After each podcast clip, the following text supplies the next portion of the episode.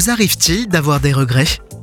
C'est si facile de se repasser en tête une conversation tendue en se disant qu'il aurait mieux valu dire autre chose, d'une autre manière, avec d'autres mots, ou de faire cette action différemment, à un autre moment et dans un autre état d'esprit.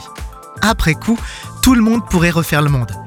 J'ai grandi avec l'idée de ne jamais regretter le passé, mais de toujours trouver une raison d'être reconnaissant, ne serait-ce qu'en faisant leçon pour ne pas reproduire ou revivre des choses regrettables.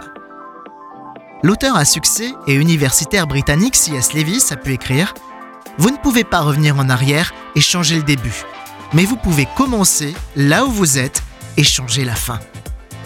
En voilà une clé à utiliser dans mon quotidien. Regarder dans le rétroviseur, c'est bien, mais regarder droit devant pour s'assurer un meilleur futur, c'est sans doute mieux. Et si aujourd'hui, j'entreprenais une nouvelle routine vertueuse?